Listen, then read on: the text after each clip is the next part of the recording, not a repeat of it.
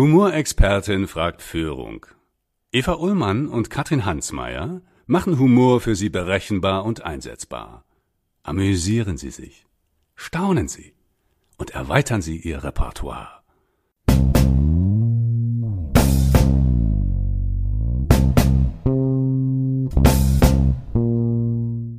Was glaubt ihr, wer die besten Witze immer macht? Auf der Bühne oder im Vortrag? Was glaubst du? Also mir geht es so, dass ich die mit meinem Publikum mache. Also für mich ist aber auch oft äh, der spontane Moment dann ein sehr, sehr witziger, den ich so Genau. gar nicht skripten kann. Genau, das Publikum macht die besten Witze. Mhm.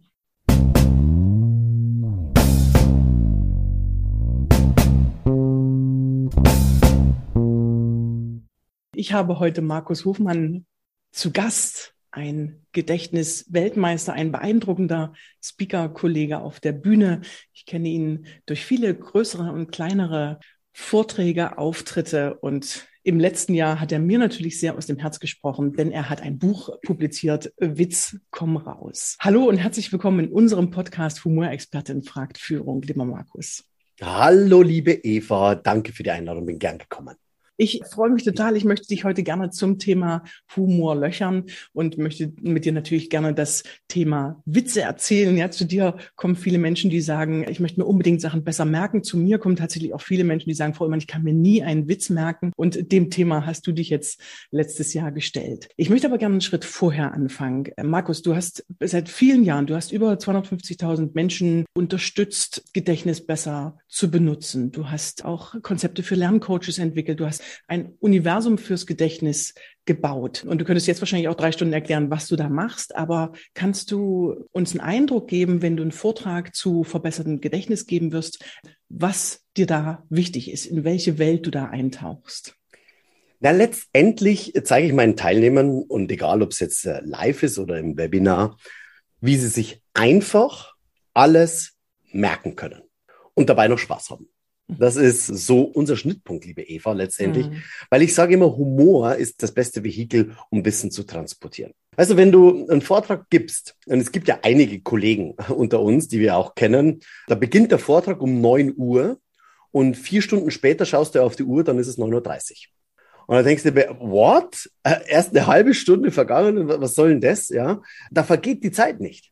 Wenn du gehirngerecht mit deinen Teilnehmern arbeitest, dass die sagen, wow, ich möchte noch mehr, oh, das macht Spaß, oh, ich, ich kann viel lachen dazu und ich lerne dazu noch was und ich spüre es am eigenen Körper, dann ist das Einzige, was man letztendlich in meinem Vortrag vergisst, die Zeit. Und das ist immer ein gutes Zeichen, dass man sagt, wow, nach zwei Stunden ist schon vorbei. Ich möchte eigentlich noch mehr wissen. Ich möchte dieses Gedächtnis, was ich selber besitze. Und ich sage, jeder hat ein gutes Gedächtnis, wenn du es richtig nützt. Und wenn du das einmal erlebt hast, dieses Aha-Erlebnis, dann möchtest du nie wieder anders lernen. Das heißt, du lässt auch für diejenigen, die noch keinen Vortrag von dir gehört oder gesehen haben, die Menschen aufstehen. Du entwickelst eine Körperliste, du lässt quasi auch direkt Wissen ablegen. Du entwickelst Briefkästen. Also man hört nicht nur von dir einen Vortrag und das finde ich auch total beeindruckend an deiner Arbeit. Du erklärst nicht nur, wie das Gehirn funktioniert, sondern du lässt es die Menschen auch sofort, sofort erleben. Genau. Genau. Es ist also sehr interaktiv. Also wenn du es selber umsetzt und in dem Moment und erfährst, dass es funktioniert, dann wird eine Verschaltung in deinem Kopf, findet da statt. Also, ah, das ist einfacher, das ist schneller, das ist nachhaltiger und es ist witziger. Und warum habe ich denn nicht schon als Kind oder, oder als Kind hast du schon so gelernt, sorry, aber warum hat man das uns in der Schule nicht gezeigt? Weil ich Kind gerade gesagt habe, hast schon mal gegen Kinder Memory gespielt? Lust man voll ab. Ja, total. äh, es ist mega schlimm, ja. Und Kinder sind immer im, Best, im Schnitt besser als Erwachsene. Wie merken die sich im Memory-Kartenspiel? Die nehmen das als Bild wahr. Die sagen, die Karte und die Karte passen zusammen. Super. Was machen wir Erwachsene, wenn wir versuchen, Memory-Kartenspiel uns abzuspeichern? Wir sagen, zweite Zeile von oben, dritte Karte von rechts, fünfte Zeile von unten, vierte Karte von links. Decken es auf. Scheiße, passt nicht, decken es wieder zu. Also wir versuchen es rational uns abzuspeichern, was leider Gottes nur begrenzt machbar ist. Diese Techniken, die ich zeige, das sind ja die Techniken der Gedächtnisweltmeister von Cicero, von Simonides. Das sind die ganz alten Griechen und Römer, die mit diesen Techniken gearbeitet haben und damit faszinierende Erfolge gehabt haben.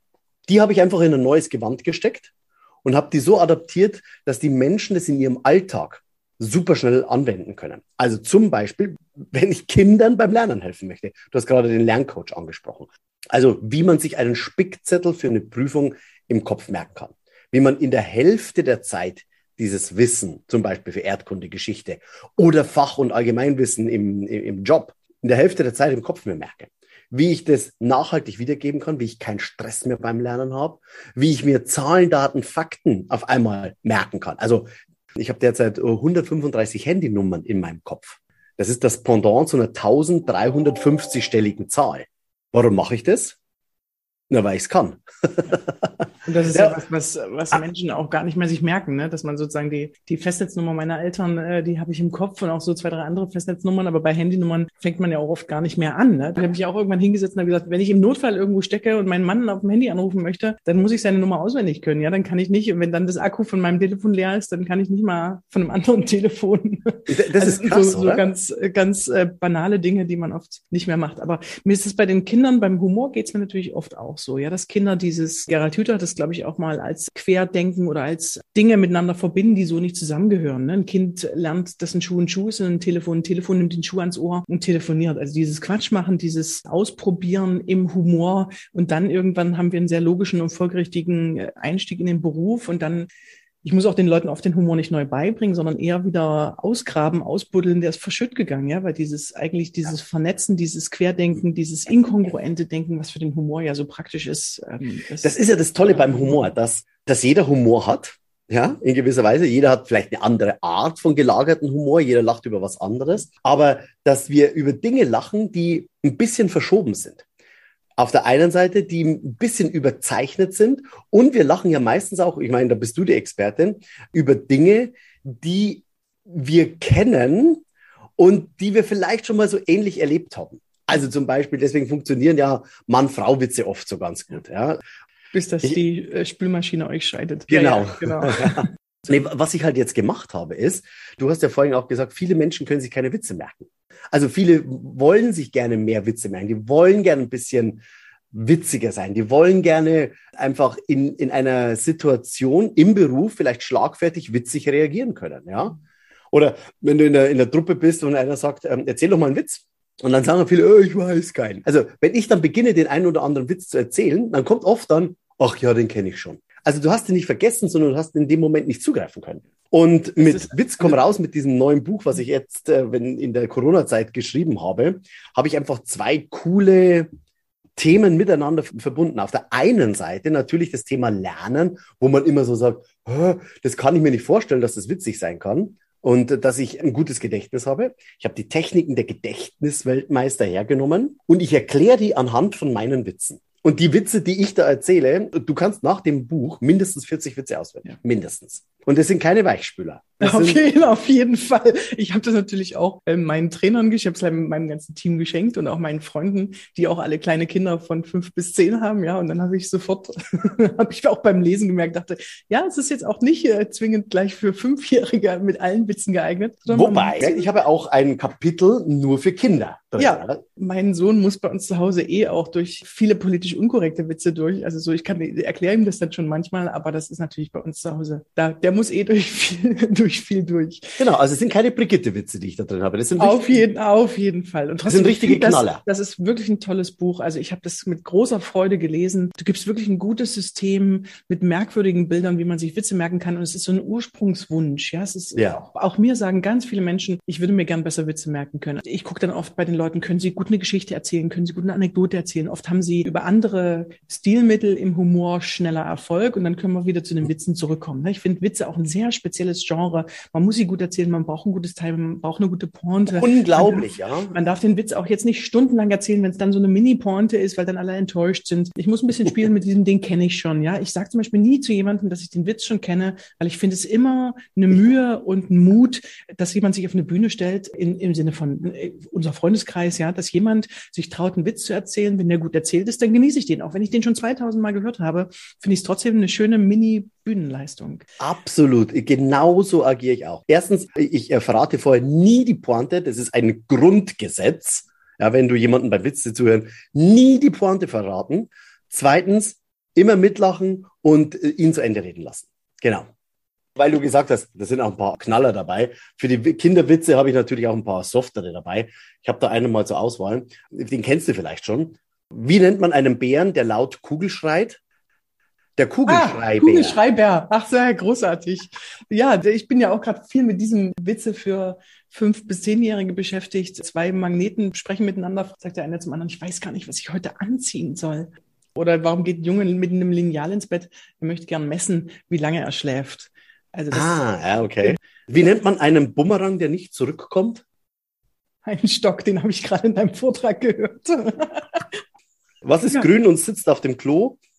Ein, ein Grünsittich, ein Grün. Nee, ein Kaktus. Ein Kaktus, großartig. Ich habe da tatsächlich gar keine Beurteilung, aber ich merke natürlich auch, wenn ich im Seminar im Humortraining bin und ich möchte Menschen dazu kriegen, dass sie einfach Witze testen, dann kann ich dieses, was du oft, oft auch sagst, ne, erzählen Sie mal einen Witz, der total lustig ist, für fünf bis 99 und das muss total der Burner sein. Und die Leute denken so, oh Gott, oh Gott, oh Gott, oh Gott, ich fange gar nicht erst an, wenn ich sage, irgendeinen Witz, wir machen mal eine Witzerunde, hauen Sie raus, ja, es darf völlig politisch unkorrekt sein, es muss gar nicht witzig sein, der kann auch ein totaler Karlauer sein, der kann so einen Bart haben. Und langsam entsteht so eine Runde und die Leute stecken sich so gegenseitig an und merken, da ist ganz viel Repertoire. Manchmal sind ja auch so die Anti-Witze dann, wo man da extrem drüber lacht gemacht auch. Ja, ich habe auch in dem Buch den witzigsten Witz der Welt habe ich drin. Ist auch spannend, also wie der aus, äh, der ist von Richard Wieso Wiseman. Wieso was der in diesem Love Lab herausgefunden worden. Und das ist ein Witz, der völkerübergreifend den kleinsten gemeinsamen Nenner hatte. Und deswegen ist er dann auch nicht der volle Reißer, dieser Witz. Also der ist halt so durchschnittlich. Soll ich mal kurz vorlesen? Das musst du natürlich erzählen, na klar. Okay, okay, dann, dann erzähle ich mal ganz kurz den witzigsten Witz der Welt. Also, zwei Jäger laufen durch den Wald, als einer von ihnen plötzlich kollabiert. Er greift sich an den Hals, scheint nicht mehr zu atmen und seine Augen werden total glasig. Der andere Mann kramt sein Handy aus der Tasche und wählt panisch den Notruf. Hilfe, Hilfe, ich glaube, mein Freund ist tot. Was soll ich tun? Äh, der Mann am anderen Ende der Leitung antwortet, beruhigen Sie sich. Als erstes müssen Sie sicher gehen, dass er wirklich tot ist. In der Leitung wird es still. Dann ertönt plötzlich ein Schuss. Der Jäger nimmt das Telefon wieder zur Hand und fragt, okay, und was kommt jetzt? Ich mag den total gerne. Das ist ein wirklich schöner Witz. Und ich finde es erstaunlich, bei mir sagen auch oft Menschen, Humor ist so sprachspezifisch, klappt nicht über die Ländergrenzen hinweg und dann gibt's doch wieder was total Verbindendes vom Humor, weil über den Cirque du Soleil oder über Charlie Chaplin oder über so einen Witz, der in verschiedene Sprachen übersetzt wird, über den können dann doch alle gleich lachen. Also es hat, hat was sehr Verbindendes und es hat auf der anderen Seite natürlich auch gerade das Witze erzählen, der Sprachwitz, der Wortwechsel. Ja, ich komme an eine Fußgängerampel, da steht ein Schild, Fußgänger bitte drücken. Ich nehme mir den nächsten Fußgänger und drücke den. Das hat was sehr sprachspezifisches, das kann ich manchmal gar nicht so einfach übersetzen. Also du hast ja viele Themen auch schon im Gedächtnistraining begleitet. Wie kam es jetzt, dass du dich für den Humor entschieden hast? Magst du ihn selber den so gerne oder wegen der, wegen der Notsituation, dass Menschen oft sich Witze nicht merken können? Nee, das, das wollte ich schon immer machen. Ich habe vor, vor vier Jahren habe ich gesagt, ich möchte jetzt unbedingt mal ein Stand-up-Programm machen. Mhm. Ja, und habe dann das ganze GOP-Theater in München gemietet. Ich weiß nicht, ob du das kennst. Mhm. Das GOP. Und es ist so ein Varieté-Theater, da passen 320 Leute passen da rein. Und habe ich gesagt, ich miete das mal, mache das voll und mache ein Stand-up-Comedy-Programm, wo ich am Anfang die erste Dreiviertelstunde nur Stand-up-Comedy mache. Ja, über mich als Person und wie ich dazugekommen bin zum Thema Gedächtnistraining. Ein sehr witziger Vortrag. Und die zweite Hälfte nach der Pause habe ich die Techniken gezeigt, wie man sich Witze merken kann.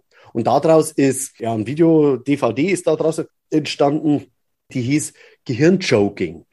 Also nicht Gehirnjogging, sondern ja. Gehirnjoking. Also wie ich anhand von Witzen schon ein besseres Gedächtnis bekomme. Allein dadurch. Weil das sind ja viele Kompetenzen, die du schon gesagt hast, die beim Witze erzählen mit einfließen. Also auf der einen Seite muss ich mir was merken die Interpunktion muss ich und die Interaktion mit den Leuten muss ich beachten. Dann muss ich schauen, wie ich das präsentieren kann. Schauspielerei, äh, Rhetorik, Präsentation. Das sind ja so viele Fakten, die man äh, berücksichtigen muss. Das hatte ich schon vor vier, fünf Jahren und das ist deswegen entstanden, weil ich meine ganzen Vorträge immer sehr witzig halte damit die Zeit vergessen wird, damit die Menschen sich daran erinnern können, weil, wie gesagt, Humor ist das beste Vehikel, um Wissen zu transportieren. Und aus meinem Vortrag ist dann dieses Stand-up, wo ich mich nicht hinentwickeln möchte. Ich möchte kein Stand-up-Comedy-Typ werden, sondern ich wollte einfach das mal ausprobieren. Ich wollte was Neues ausprobieren. Und dann ist jetzt dieses Witzebuch entstanden. Ich habe viele andere Bücher schon geschrieben über das Gedächtnis, über unser Gehirn, wie wir uns was merken. Bin ja schon seit 20 Jahren hier auf dem Markt mit diesem Thema und das wird sich auch noch weiterentwickeln. Also mein nächstes Thema, das dieses Jahr jetzt rauskommen wird, das ist Erfolg durch verknüpftes Denken. Weil das ist das, was die Menschen haben wollen. Die möchten ihr Gehirn hundertprozentig nutzen. Die möchten alles, was da drin ist, zum Glänzen bringen. Und letztendlich ist es so, weil wir haben keinen Mangel mehr an Wissen da draußen. Es geht darum, wie du Wissen im Kopf miteinander verknüpfst. Ich habe da dieses schöne Beispiel von Percy Spencer. Ich weiß nicht, ob du von dem schon mal was gehört hast. Percy Spencer war ein sehr, sehr erfolgreicher Physiker im Zweiten Weltkrieg. Und er war zuständig für die Radarsysteme der Alliierten. Und ähm, neben dem, dass er ein sehr, sehr guter Physiker war, war er auch ein sehr leidenschaftlicher Koch. Und jetzt ist Folgendes passiert, er ist an seinem Schreibtisch gesessen und hat das Magnetron hat er eingeschaltet. Das ist ein Gerät, das man für dieses Radarsystem braucht und er hat da irgendwelche Tests durchgeführt und hat bemerkt, dass die Schokolade, die daneben liegt, zu schmelzen beginnt. Jetzt hat er gesagt, ähm, wie? Magnetron ist an, Schokolade schmilzt. Jetzt hat er zwei komplett unterschiedliche Themenbereiche genommen, nämlich Physik auf der einen Seite und Kochen auf der anderen Seite, hat das zusammengeführt und hat daraus etwas Neues generiert. Er ist nämlich der Erfinder der Mikrowelle. Ah. Und die Mikrowelle, die kannst du nur erfinden, wenn du Physiker bist. Und Koch gleichzeitig. Und Koch, genau. Nur dann kommst du auf die Mikrowelle. Ja, das ist ja mit. Dann, du kommst nicht auf die Mikrowelle. Du kannst der beste Physiker auf der Welt sein. Du kommst nicht drauf, wenn du nicht diesen Fokus hast. Mensch, Essen, wenn ich das schnell warm mache als Koch, das wäre ein riesiger Vorteil. Dann kann ich das miteinander verknüpfen. Und deswegen ist meine These, der Generalist wird die Zukunft sein.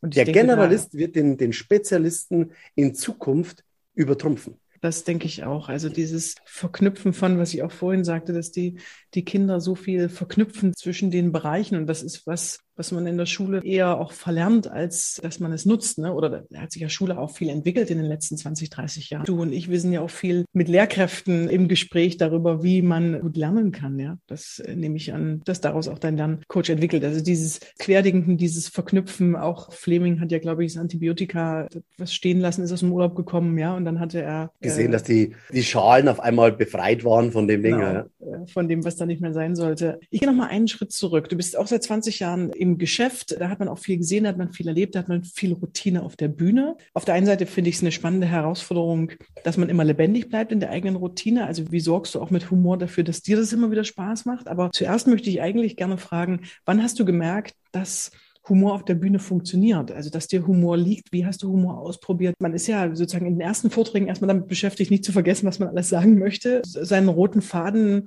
dafür überhaupt erstmal eine Routine zu kriegen. Wie hast du gemerkt, dass Humor für dich funktioniert? Wie hast du das getestet, also, probiert und verstanden? Ganz ehrlich, bei meinem ersten Vortrag habe ich das gemerkt. Und zwar, da war ich fünf Jahre und bin auf der Kanzel bei uns in der Friedhofskirche gestanden. Und da bin ich mit meinen Eltern und meiner Oma damals reingegangen und meine Oma hat mir davon erzählt, dass da oben der Pfarrer immer gestanden ist und hat zu den Menschen hier unten in der, in der Kirche gepredigt. Und dann bin ich nach der Kirche, bin ich da oben auf die Kanzel gegangen und habe fünf Minuten gesprochen. Meine Eltern, die waren damals schon total baff, dass ich mich das erstens getraut habe. Ich meine, da war keiner mehr in der Kirche, denn das waren bloß meine Eltern. Es war leer, die Kirche. Ja. Aber ich habe das angeblich schon ziemlich witzig, ich kann mich nicht mehr dran erinnern. Ja. Aber ich, ich weiß, dass ich ab diesem Zeitpunkt, ich war immer, habe immer was mit dem Thema Reden zu tun gehabt. Also ich war ab der ersten Klasse immer Klassensprecher, bin dann Schülersprecher geworden, war dann in der Jugend- und Auszubildendenvertretung bei uns in der Bank, war dann im Betriebsrat, habe mich politisch engagiert, habe immer das Wort ergriffen und habe gemerkt,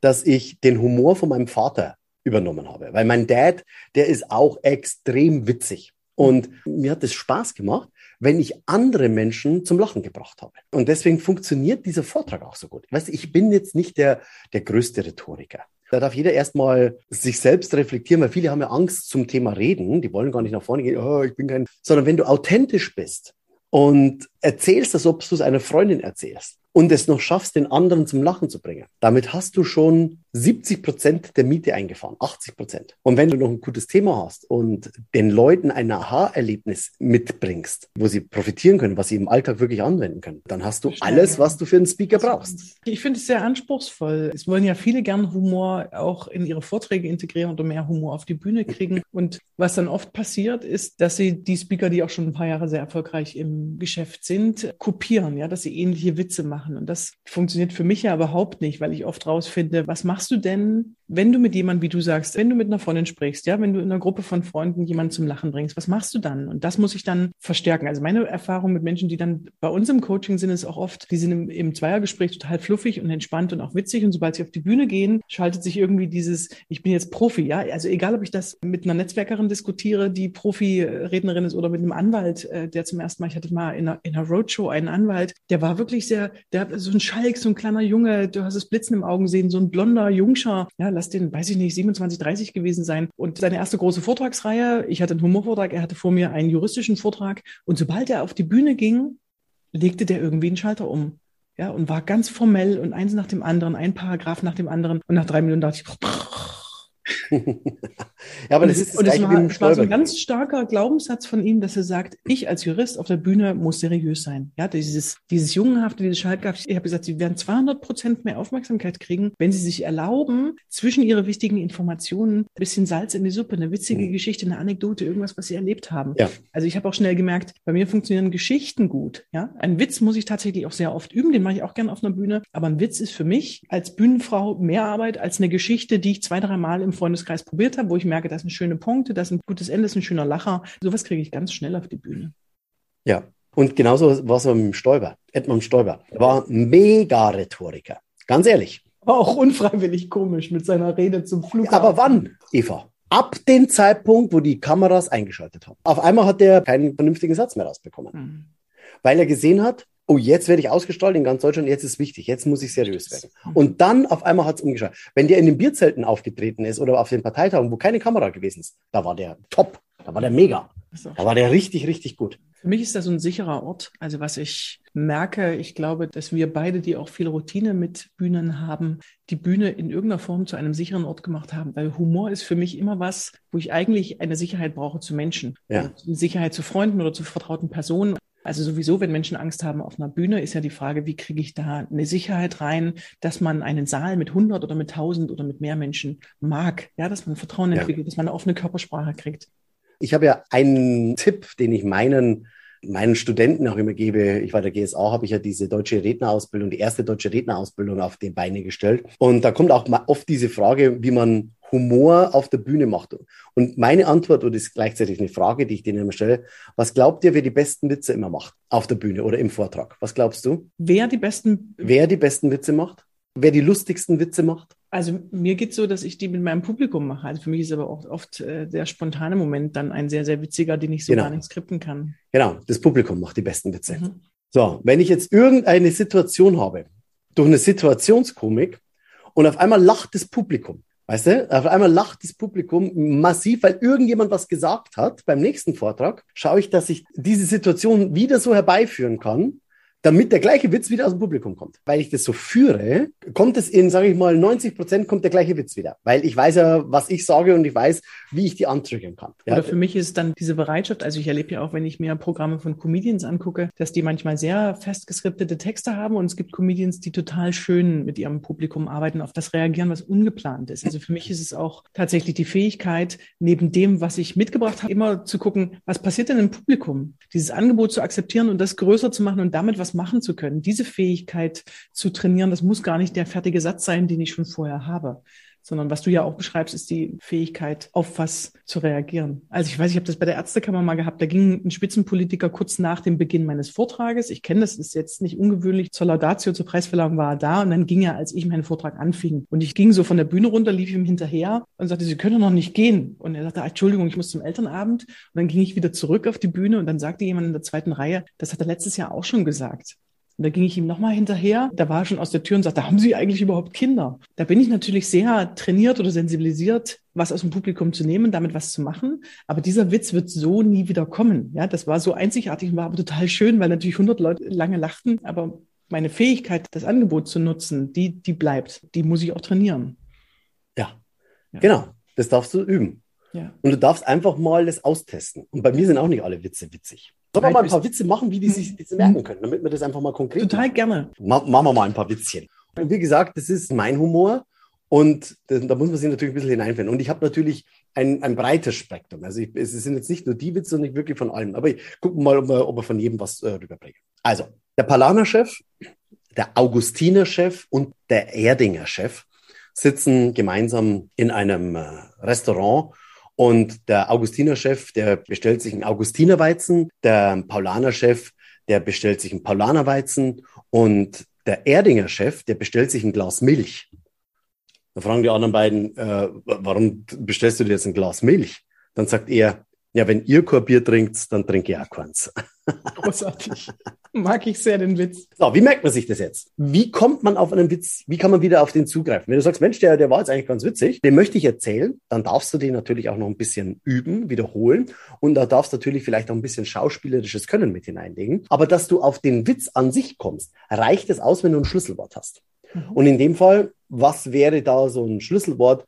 Für mich wäre das ein Weizen, ein Weizenbier, also mhm. Bierkrug oder sowas oder einfach Bier an sich. Und jetzt ja. nehme ich dieses Schlüsselwort und lege das in einen mentalen Briefkasten bei mir im Kopf ein. Und den habe ich mir vorher installiert. Ich habe mir zehn Punkte an meinem Körper gesucht, geht unten bei den Zehen los, hört oben bei den Haaren auf und verknüpft dieses Schlüsselwort auf übertriebene, groteske, witzige, schmerzhafte, erotische Art und Weise mit diesem mentalen Briefkasten.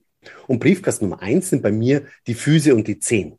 Und jetzt habe ich mir überlegt, aha, wie komme ich auf den Witz? Das ist dieser Bierwitz mit dem Augustiner und dem Erdinger Chef. Jetzt darf ich das Bier mit den Füßen verknüpfen. Auf diese witzige Art und Weise. So, und jetzt gehe ich zum Beispiel her, ich habe so eine Schere, ich schneide mir die Zehen weg und aus meinen Zehen, da sprudelt jetzt ein riesiger Bierbrunnen heraus. Dann weiß ich, ah, wenn ich unten auf die Zehen wieder hinkuhe, das tut ein bisschen weh, aber der Bierbrunnen, vielleicht gehe ich sogar an die Zehen hin und saug da dran, damit ich den letzten Tropfen Bier aus meinen Zehen heraussaugen kann. Und dann weiß ich, aha, das war der Bierwitz.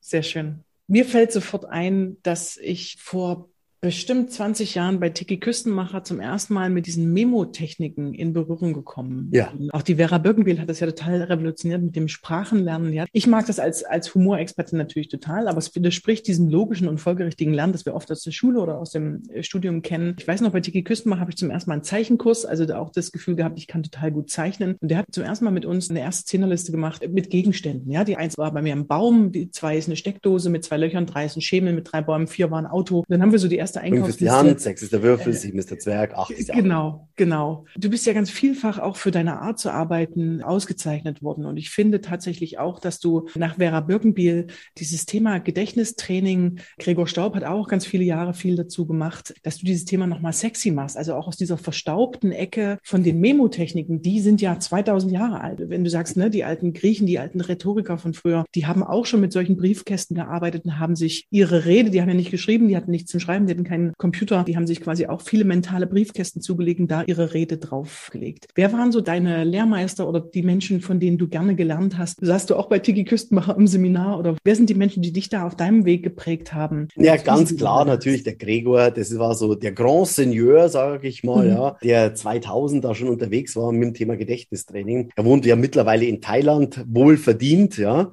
macht sich eine schöne Zeit. Also beim Gregor habe ich ganz viel gelernt. Natürlich die Vera F.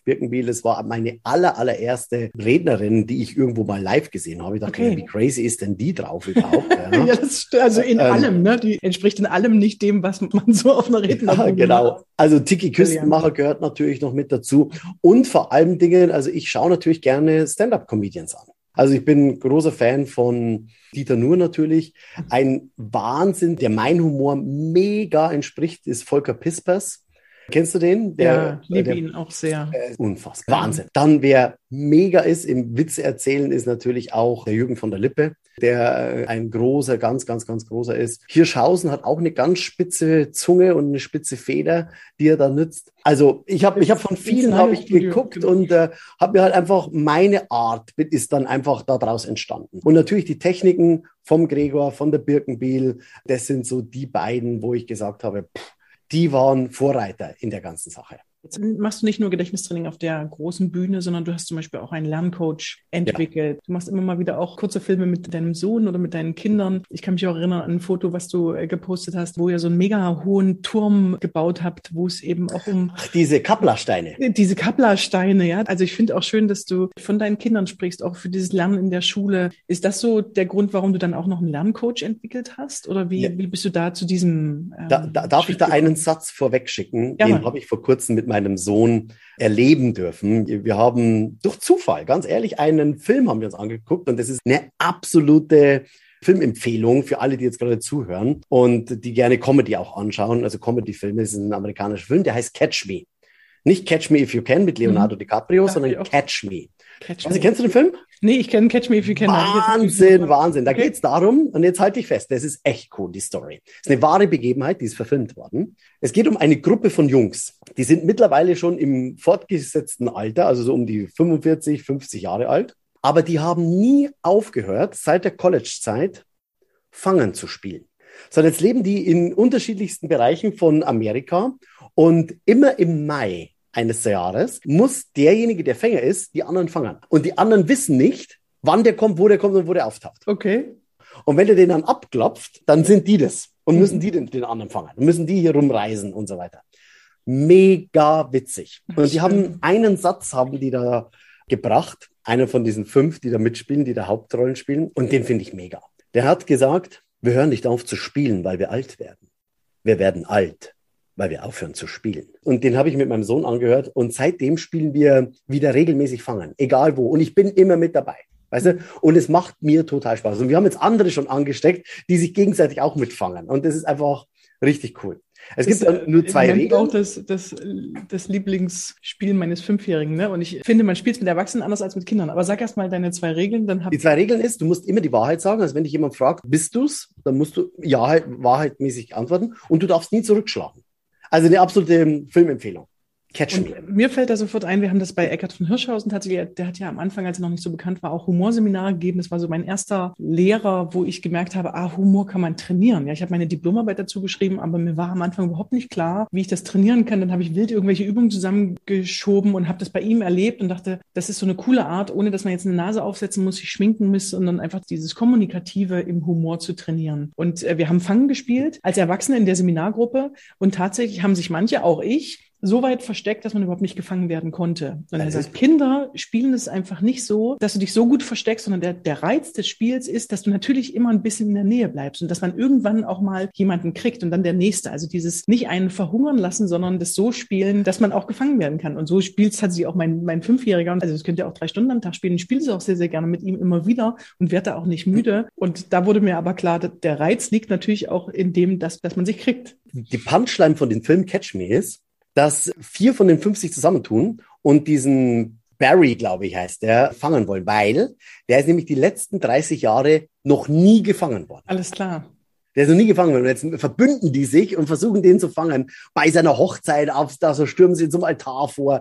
Mega witzig einfach, ja. Und der lässt sich immer wieder was einfallen, dass er nicht gefangen wird, ja, mhm. dass er mhm. so einen Riecher hat. Und Aber das ist tatsächlich so, wie du gesagt hast. Ich versuche immer, mich gerade nicht fangen zu lassen. Mhm. Ich finde, irgendwann ist halt der Punkt, egal welches, welches Spiel man auch in, im Seminar zum Beispiel zur Auflockerung macht mit Erwachsenen. Ich spiele ja auch sehr gerne Spiele, weil es einfach eine körperliche Bewegtheit, ja, dieses, egal ob man den Obstsalat spielt oder, oder irgendwie ein anderes Versteck- oder Fangespiel. Der Reiz ist natürlich auch, dass jetzt nicht einer zwei Stunden irgendwen fängt und keinen kriegt, ne, weil dann lassen wir ja einen verhungern in der Gruppe. Der Reiz besteht ja auch, dass immer mal jemand dran ist und dass alle was tun müssen, ne, dass dieses Miteinander ins Spiel gehen. Genau. Ja. Absolut. Humor ist eine tolle Sache und ich lache auch gerne mit diesem Gedächtnistraining, was ich halt gemacht habe, ist es halt eine super, super Kombi, dass man halt anhand von Humor und Witz sich ein Superhirn erschaffen kann. Und dieses Buch ist tatsächlich ein cooler Einstieg, ja? weil danach wirst du hungrig, mehr zu wissen. Da möchtest du ich sag ich mal, meinem Lehrgang für zu Hause durcharbeiten, weil du merkst, hey, das funktioniert bei mir tatsächlich. Kommst irgendwann mal in einem Webinar, bist beim Tagesseminar dabei und auf einmal sagst du, das ist unfassbar, wie gut mein Gedächtnis ist. Ja, ich finde das Humorbuch natürlich liegt mir als Humorexpertin natürlich als Einstieg total im Herzen, aber man kann sich bei dir mit total vielen Bereichen des, des Gedächtnisses und des Gehirns beschäftigen. Mich erinnert deine Geschichte aber gerade auch sehr an einen Satz meines Großvaters, den ich nie kennengelernt habe, mütterlicherseits, den hätte ich gern kennengelernt, weil er ein sehr, sehr sehr gelassener, sehr integrer, sehr liebevoller Mann gewesen sein muss. Und ein Satz hat meine Mutter aber immer gesagt, den hat sie jetzt auch an ihrem Schlafzimmerschrank äh, quasi groß einmal stehen. Es ist die schönste Kunst auf Erden, jung zu bleiben und alt zu werden. Da steckt für mich dieses, dieses Spielen. Der hatte auch immer was sehr Schelmisches, was Schalkhaftes, was er sich nie hat so verbieten lassen. Und hat dann, hatte auch immer mal den Vorwurf, er will die Situation nicht ernst genug nehmen, war aber ein ganz fleißiger, integrer Innenarchitekt, hat ganz viel gebaut und hatte aber eine sehr schöne Einstellung zum Altwerden mit, mit dem Spielen. Was ich gerne noch von dir wissen möchte, der Gaston Florin, auch ein gemeinsamer Rednerkollege von uns, der hat es immer beschrieben als Push and Pull. Er sagt, es gibt so zwei verschiedene Rednertypen, viel mehr, ja, es gibt viel mehr Persönlichkeiten, die auf Bühnen gehen, aber er sagt, es gibt Rednerkollegen, die, die senden eine Nachricht, also sie gehen eher ins Publikum und senden etwas und es gibt Menschen, die ziehen eher andere in ihr Thema rein. Magst du beides? Bevorzugst du eins von beiden auf der Bühne? Was ist da hm, deine, okay. was ist da deine Spielform? Also die Regel ist eines Redners, die Regel ist die Regel zu brechen. das heißt, sowohl das heißt, als auch. Das heißt, nie nur eins zu machen. Nie nur eins, sondern alles andere. Wenn du die, die ganze Klaviatur spielst, das ist das Wichtigste. Mhm. Also die Regel ist, die Regel zu brechen, weil dann bleibst du merkwürdig. Mhm. Dann darfst du auch mal die Hände in der Hosentasche haben. Mhm. Ja, also diese Regel, ja, die Hände müssen im neutralen Bereich sein zwischen Taille und Brust. Ja, so ein Blödsinn. Das, die Hände unten sind positiv und die Hände oben sind negativ. P.T. Barnum hat einmal gesagt, äh, habe ich gerade noch gefunden, noch zur Ergänzung von deinem anderen Satz. The noblest art is that of making others happy. P.T. Barnum war der erste Zirkus-Showman, der mhm. in Amerika, vielleicht kennst du diesen Film, The Greatest. Showman, von Hugh Grant wird der gespielt. P.T. Barnum.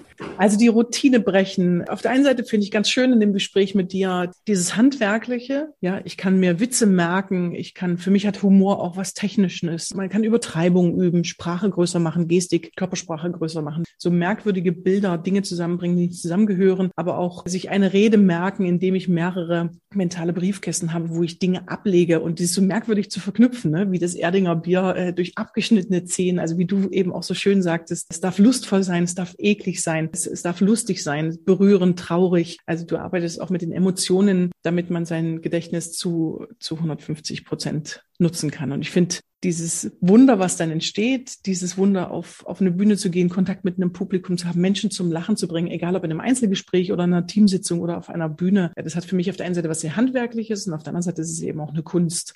Ja. Lieber Markus, tausend Dank, total schön. Also unbedingt, Witz komm raus, Buch sollte bei jedem im Bücherregal stehen. Witzkommraus.info mit Bindestrich. War mir eine große Freude, dass du uns kurz hast reingucken lassen, wie du Witze trainieren würdest. Und für mich geht es natürlich weit über das Thema Humor raus, aber das ist natürlich eine Schnittstelle, die wir beide haben. Ich hoffe immer noch mal, dass wir beide bei einem Vortragsformat zusammen auf einer Bühne. Ich sehe mal, entweder warst du schon mal da oder du kommst demnächst, ja, aber wir beide äh, müssen auch ganz unbedingt mal gemeinsam für den Humor bei einer Veranstaltung sorgen.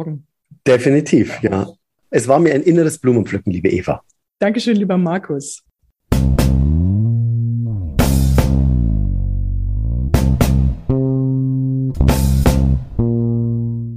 Humorexpertin fragt Führung. Eva Ullmann und Katrin Hansmeier machen Humor für Sie berechenbar und einsetzbar. Amüsieren Sie sich, staunen Sie und erweitern Sie Ihr Repertoire.